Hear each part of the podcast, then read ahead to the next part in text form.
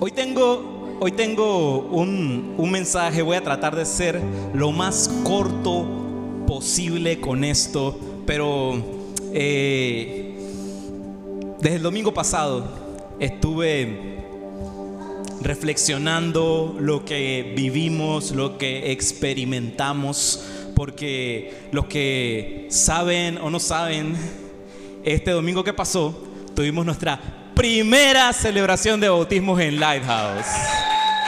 Eso, eso. Y de verdad que fue un tiempo hermoso, un tiempo incomparable, eh, más de lo que pudimos haber imaginado. Y estamos agradecidos con Dios definitivamente porque solamente Él pudo haber hecho la obra, pudo haber hecho lo que vivimos y lo que experimentamos ese día. Y de verdad que, que, estoy muy, muy emocionado por lo que ha de venir durante los siguientes meses. Eh, esta semana que pasó, este, el 2, pues ya estábamos prácticamente a los siete meses desde que iniciamos formalmente esto aquí en The Cube. La verdad parecería que pasó más tiempo, yo no sé tú, yo siento que ya cumplimos el año, pero no, tranquilos, tranquilos, ahí viene bajando, viene bajando el año. bueno, si gustas tomar apuntes, el mensaje de hoy, eh, en esta noche de oración y canción, siempre intentamos no solamente tener tiempo de alabanza, tiempo de oración, de oración, sino también tener un pequeño mensaje para compartir, porque siempre que estamos reunidos, lo que debe ser el foco principal es compartir lo que es Cristo Jesús, lo que es la palabra, el verbo hecho carne. Así que eh, si tomas apuntes, puedes ponerle como título a este mensaje, lo llamé Sí mi capitán. Sí mi capitán. Repita conmigo, sí mi capitán. Sí mi capitán. Así como de, como de, no, no de ejército, sino como de, de, de, barco. Bueno, si fuese así como de barco pirata sería de que, ¡hoy, hoy, capitán! Algo así como hacen los piratas. Sí, como conocen tantos piratas como yo. Pero bueno. Vamos a estar viendo Lucas capítulo 5 eh, y comenzamos desde el verso 1. Va a ser de los versos 1 al 11, pero voy a tratar de ser lo más breve y rápido posible, porque les prometo, les digo, que esto da para, qué sé yo, como para una, para una serie completa. Traté de ser lo más eh, resumido posible, pero acompáñame en la lectura. Lucas 5 eh, iniciando desde el verso 1. Si tienes tu Biblia contigo, si la tienes en tu celular, en el app que más te guste. A mí me gusta el de YouVersion porque tiene ahí varias cositas que no sé qué. Este, quizás por ahí ya salimos también en el app de YouVersion aquí Lighthouse. porque lo estamos promocionando buco. Pero bueno, eh, vamos a, iniciar con la lectura. En Lucas capítulo 5, versos del 1 al 4 veremos lo siguiente, dicen las escrituras.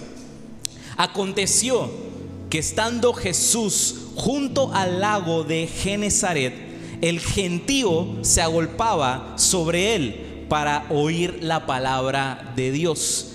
Y vio dos barcas que estaban cerca de la orilla del lago. Y los pescadores, habiendo descendido de ellas, lavaban sus redes.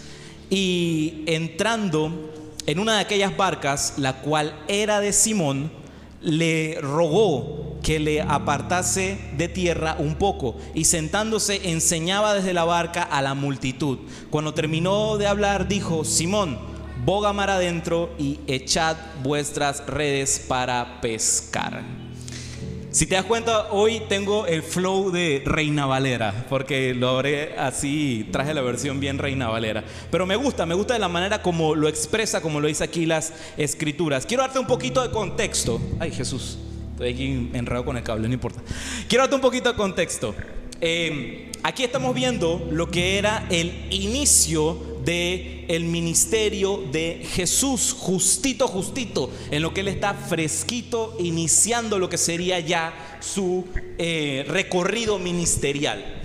Eh, Jesús había sido bautizado por Juan el Bautista llevado por el Espíritu al desierto y tentado por Satanás. Todas esas cosas están ocurriendo en los capítulos anteriores en el Evangelio de Lucas. Por eso fue de que cuando había visto todo esto, bueno, eh, tuvimos el bautismo la semana pasada y demás, yo le preguntaba a Dios, bueno, ¿qué sigue? Así que aquí se los traigo fresquito, fresquito, fresquito. Entonces, eh, suceden todos estos hechos y Jesús vuelve a Galilea, vuelve a, Galilea para enseñar en las sinagogas en Galilea. Él recuerda, no solamente él era eh, carpintero o más bien constructor, porque ahí va un dato interesante, en ese lado ahí de Galilea no había tantos así como que árboles de madera. Así que el que era carpintero en realidad era alguien que labraba incluso hasta piedras. Así que bueno, hay un datito interesante. Entonces, eh, sigue su recorrido por Galilea, por Nazaret y llega a una ciudad llamada Capernaum, donde él comienza a predicar, eh, sana enfermos, libera a personas de todo. Ocurren muchos milagros, muchos prodigios, un avivamiento se estaba viviendo en ese momento. Entonces, un día caminando, Jesús junto al lago de Genezaret, que en sí el lago de Genezaret es nada más otra manera para llamar a el mar de Galilea. Eh, bueno, le dicen mar, pero en realidad no es mar, es un lago grandotote. Así que le dicen que es mar de Galilea, pero no es mar. Bueno, ya me puse medio nerd con ese pedazo. Pero bueno, es abordado Jesús en ese momento por una gran multitud, una gran multitud de gente se agolpa y lo encuentran, lo estuvimos viendo en los versículos que estuvimos leyendo. Entonces, Jesús ve en ese momento dos barcas, dos barcas que estaban allí colocaditas, venía la multitud para encima con él y eh, ve también a los pescadores que estaban en ese momento trabajando, los ve abajo de las barcas, estaban en una esquinita ahí limpiando y acomodando sus redes. Eso no quiere decir de que ya era el final de la jornada de aquellos pescadores, ya habían trabajado y si estaban limpiando redes y no estaban, eh, digamos que contando pescados o qué sé yo, quiere decir que la jornada no fue muy buena, que digamos, ¿verdad? Hasta aquí todo tranquilo, normal. Yo diría que es como una historia así común y corriente. Pero después sucede algo que cuando leemos esta historia, si no prestamos mucha atención, ese detalle puede salirse totalmente de, nuestra visual, totalmente de, eh, de lo que abarca el entendimiento. Porque pasa algo, pasa algo. Acuérdate, en lo que estuvimos leyendo aquí, decíamos que eh, los pescadores habiendo descendido de las barcas lavaban sus redes y entrando en una de aquellas barcas, la cual era de Simón. En otras palabras, Jesús se mete en barca ajena. ¿No se han percatado de eso? Jesús se mete en barca ajena. No que le dijeron, Jesús, montate, ven para acá. No, él, sácata, se metió ahí en la barca ajena. Eh, no estamos hablando también, quiero, quiero también ponerte un poquito de contexto. Cuando a veces leemos ese versículo pensamos que la barca era como una piragüita, como una lanchita ahí. No, no. Eh, hay registros arqueológicos que se han hecho de aquella misma zona de, de Galilea, donde han podido encontrar barcas que se utilizaban para la pesca, que se utilizaban exactamente para aquella labor de pesca y eran disque las señoras barcas. Era enorme eso. Aquí tengo apuntados los, los datos. Era de 27 pies de largo, 8 de ancho y 5 de profundo. No era movido así que por remo ni esas cosas, era movido muchas veces por velas, o sea que era una embarcación bien grande. Tenía la capacidad de llevar hasta 15 pasajeros y una tonelada de cargamento. ¿Tú te imaginas lo que es una tonelada de cargamento? En ese caso, una tonelada de pescados. Aquí se llena todo este cuartito, aquí donde estamos. O sea, era la grandísima, grandísima barca. En otras palabras, mansa nave. Mansa nave la que tenía ahí el amigo eh, Simón Pedro. Y Jesús literalmente lo que hace es que se mete, se mete en la barca, así, ¡zas! Ahora, quiero hacerte una pregunta curiosa. ¿Qué crees que sucedería si ahora aquí saliendo de la reunión te vas para el semáforo de allá afuera y en lo que consigues ahí que esté pasando, qué sé yo, un, eh, un Cadillac o una Range Rover así, ese eh, carro súper eh, lujoso, grandote, que sea una, una, una Prado, no sé. Ves una que se para ahí en el semáforo en la luz roja y tú lo que simplemente haces es que te pones al lado del carro, abres la puerta y te sientas en el asiento del pasajero. ¿Qué crees que sucedería? yo no sé tú, pero si yo fuera el conductor yo te agarraría a palo si te trepas así. Pero sabes que literalmente eso fue lo que pasó con Jesús en ese momento. O sea, literal, Jesús se metió en la barca, no fue invitado, él nada más dijo, aquí llegué, pa, me metí. Y sabes, hay una frase que cada vez más creo que es menos cierta. Esta frase que dice que Jesús es un caballero, que Jesús es un caballero, que siempre lo han utilizado en el contexto eh, que a mi parecer cada vez me doy cuenta que está mal enseñado o mal interpretado. Porque se apoya en lo que dice Apocalipsis 3:20, que dice lo siguiente, he aquí, yo estoy a la puerta y llamo. Si alguno oye mi voz y abre la puerta, entraré a él y cenaré con él y él conmigo. ¿Sabe dónde está el tema? Cuando solemos interpretar y ver este versículo y el acto que acaba de suceder con Jesús es que a ese versículo de Apocalipsis no le estamos leyendo con el tono, con la urgencia que tiene Jesús en ese momento. Porque si lo leemos simplemente como, he aquí, yo estoy a la puerta y llamo, no es lo mismo que yo diga, estoy aquí, estoy a la puerta. Estoy llamando, ábreme. Si oye mi voz, ábreme.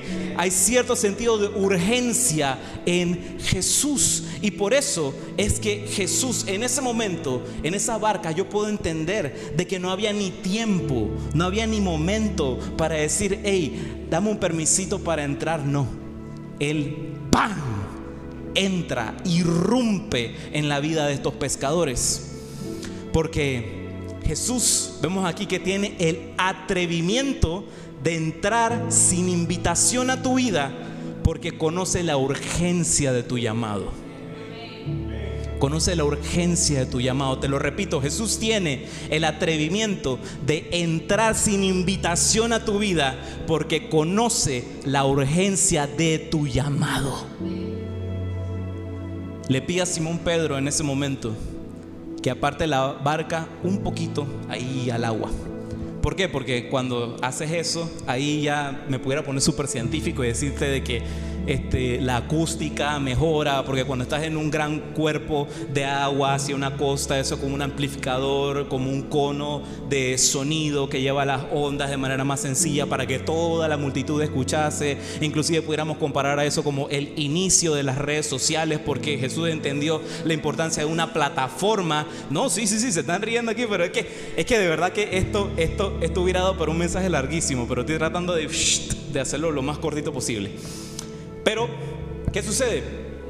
Le pide eso entonces a Simón. Entonces, luego de haber terminado, de haber terminado él de hablar con la multitud, le dice lo siguiente a Simón. Le dice a Simón, boga mar adentro y echa tus redes. Volvamos a las escrituras. Lucas 5, verso 5 dice, respondiendo Simón, le dijo, maestro, Toda la noche hemos estado trabajando y nada hemos pescado. Mas en tu palabra echaré la red. Ahora, nuevamente, un poquito de contexto. El tipo de pesca que se realiza con esa clase de embarcaciones grandes que se utilizaban en ese borde allí del el mar de Galilea, no utilizaban lo que nosotros conocemos como pesca de gravedad, que es simplemente tirar una red que tiene como unos pesos así y atrapar. No, porque ese tipo de redes son las que se usan para pescar en aguas poco profundas, para pescar como en la orillita. Y esas redes son chiquitas. Esas redes, lo más grande diámetro que puede tener una de esas redes es de 5 pies. Es 5 pies. Lo pueden investigar. Google es tu mejor amigo para investigar estos datitos que te estoy pasando. 5 pies. Y se usa para eso, para pesca en, en, en aguas poco profundas.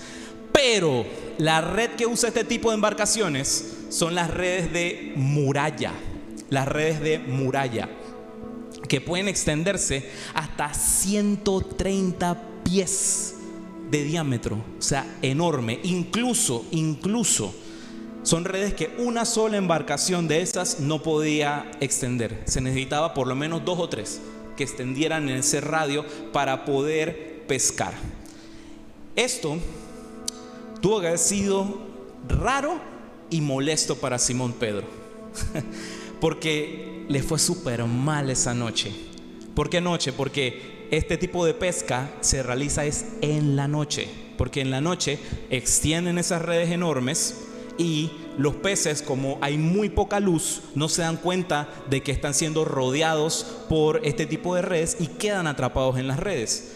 Entonces, ellos tuvieron una súper mala noche de trabajo y al día siguiente estaban limpiando las redes no porque estaban sucias, feas, no, es porque necesitan sacar de ellas eh, sedimento, eh, qué, sé yo, algas, cosas que están eh, atrapadas en la red porque es completamente necesario que para el día siguiente de labores las redes se colocasen bajo el sol y se secasen. O sea, ya ellos ya tenían todo eso programado, ya tenían eso todo programado, estaban organizadísimos para realizar eso. Pero Jesús llegó a cena y le cambió todos los planes. Entonces, yo me imagino en ese momento a Simón Pedro como, hey, ¿qué pasa aquí? Viene, viene, viene este rabino aquí a decirme que conoce más de pesca que yo, que llevo años dedicándome a esto, porque te digo, si Simón tenía esa embarcación, era porque es, era una persona dentro de la comunidad, lo que se consideraba como una persona privilegiada, porque eh, estas comunidades normalmente eran personas que no tenían ese tipo de labor. A nosotros nos parece la labor de pescador como una labor noble, pero el que era pescador era negociante, era alguien que manejaba muchísimo dinero. Y me imagino que cuando Simón estaba confrontado con eso se quedó, este, este, man que me va a hablar a mí de pesca, si esto es en lo que yo soy experto. Pero a pesar de que tenía pocas o incluso ningunas ganas de hacer lo que Jesús le decía, lo hizo. Lo hizo. Al final lo terminó haciendo. Y aquí es donde te digo, nuestra obediencia a Dios no depende de las ganas de hacer lo que me está pidiendo, sino de quién me lo está pidiendo. Amén. Como te decía, voy a tratar de ya ir cortando, no me voy a alargar mucho. Definitivamente esto era algo que se pudo haber desarrollado en una prédica completa, pero ya quiero leerte los siguientes versículos. En Lucas 5, versos del 6 al 9 dice lo siguiente. Y habiendo hecho, y habiéndolo hecho, encerraron gran cantidad de peces y su red se rompía entonces hicieron señas a los compañeros que estaban en la otra barca para que viniesen a ayudarles y vinieron y llevaron ambas y llenaron ambas barcas de tal manera que se hundían. Viendo esto, Simón Pedro cayó de rodillas ante Jesús diciendo, apártate de mí, Señor, porque soy hombre pecador, porque por la pesca que habían hecho, el temor se había apoderado de él y de todos los que estaban con él. ¿Sabes? Solamente, solamente un doctor, un médico, comprende al 100% lo que significa una sanidad milagrosa. Porque de repente tú y yo lo vemos como, ah, bueno, Dios actuando, Dios haciendo el milagro, pero cuando un profesional de la medicina que le tomó muchísimos años de carrera aprender cómo es el funcionamiento del cuerpo humano, de cada célula, de cada enzima, de cada componente, de cada órgano, ahí es cuando se queda, wow, o sea, esto sobrepasa, sobrepasa lo que he aprendido, lo que he visto. Porque al final son personas que saben y reconocen lo frágil que es la vida humana. Al igual que solamente estos pescadores sabían y entendían el hecho de que ocurriese esa cantidad de peces, esa cantidad de pesca tempranito en la mañana con las condiciones que tenían. O sea, era algo de que para ellos superaba su entendimiento, superaba lo que ellos jamás habían experimentado en toda su vida. En toda su vida. Con esto te digo lo siguiente. Nunca, nunca sabrás las grandes cosas que Dios puede hacer con tu vida si no le entregas antes las partes más pequeñas de tu vida. Amén. Seguimos con la lectura. Y los últimos dos versículos que me quedan para que ya vayamos continuando entonces. En Lucas 5, versos del 10 al 11 vemos lo siguiente. Y asimismo de Jacobo y Juan, hijos de Zebedeo, que eran compañeros de Simón. Pero Jesús dijo a Simón, no temas, desde ahora serás pescador de hombres. Y cuando trajeron a tierra las barcas, dejándolo todo, lo siguieron. Lo siguieron. Mira, este domingo que pasó, varios de nuestros amigos, de nuestros hermanos aquí en Lighthouse, tomaron la decisión, la decisión de hacer un parteaguas en su vida y decir, de este momento en adelante, de manera pública, doy a conocer a mis amigos, a mis familiares. Y hoy en día se conoce mucho más porque hoy tenemos las redes sociales y las fotos están hermosas, las que subimos allí en el Instagram. ¿Cuántos ya le dieron like a su foto ahí en Instagram? Decidieron hacer algo de que de repente para nosotros en esta latitud donde vivimos, es una tarde bonita en la que nos reunimos en una casa, eh, se bautizaron en una piscina, compartimos, nos reímos, tuvimos ahí que empanaditas, galletitas, de todo eso. Pero hay otros sitios, hay otras ciudades, hay otros países en lo que hacer eso que ustedes vivieron, que ustedes experimentaron.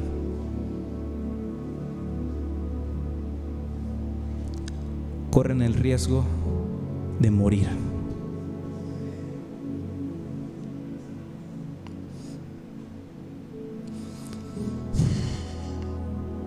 A veces no entendemos lo privilegiados que somos. A veces no comprendemos el precio que otros pagan día con día. Pero Dios no da esta oportunidad. No da esta oportunidad porque hay muchos otros que no la tienen. Porque sabes, seguir a Jesús no vale poco. Seguir a Jesús no vale poco. Seguir a Jesús lo vale todo.